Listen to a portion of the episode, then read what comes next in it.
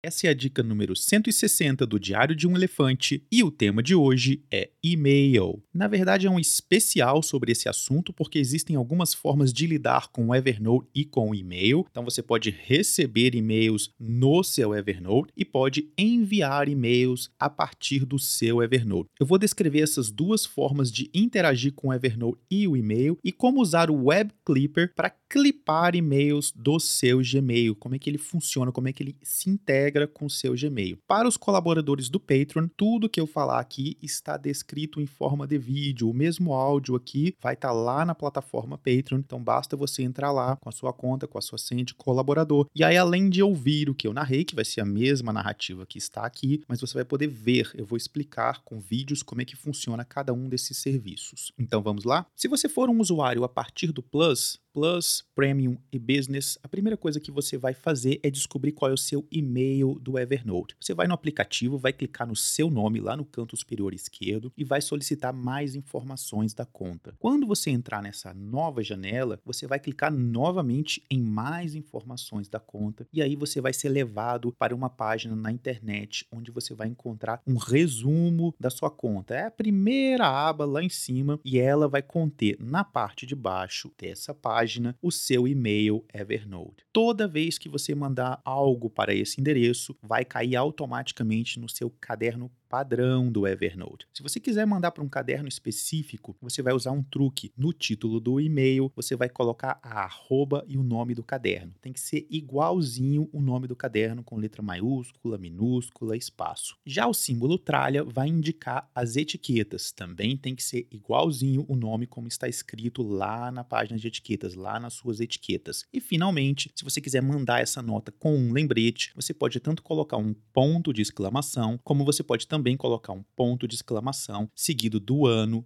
do mês e do dia invertidos e separados pela barra de data. Você não precisa utilizar todas essas categorias ao mesmo tempo. Você pode usar só lembrete, você pode usar só caderno, só etiquetas, mais de uma etiqueta, combinar duas informações dessas, mas você precisa sempre seguir a seguinte ordem: lembrete, caderno e depois etiquetas ok? Sempre que você enviar uma mensagem de e-mail para o seu Evernote utilizando o seu endereço Evernote, o título do e-mail que você mandou vai ser o título da nota e o corpo do e-mail vai ser o corpo da nota. Se tiver alguma imagem, algum anexo, tudo isso vai junto e aparece lá na nota. Se você usar esses atalhos, esses recursos aí, essas categorizações, ele vai cair no caderno específico, com a etiqueta específica e com lembrete específico. É bem simples e muito útil. Por isso que é sempre importante você ter é, os seus seus cadernos de forma bem organizadas, as suas etiquetas de forma bem organizada, porque assim você vai lembrar exatamente o nome quando for mandar um e-mail. Se o caderno não existir e se a etiqueta não existir, a etiqueta não vai ser aplicada e a mensagem vai parar lá no seu caderno padrão. Etiquetas não são criadas, nem cadernos são criados. Ele sempre manda para o que já existe. A partir do Evernote, você pode enviar qualquer nota por e-mail. Você vai escolher a nota que você quer mandar por e-mail para alguém, vai escolher o menu nota, mais compartilhamento e enviar por e-mail. Você pode também escrever alguma coisa, qualquer coisa que você escrever na caixa de envio que vai abrir sobre aquela nota, vai aparecer no topo do e-mail da pessoa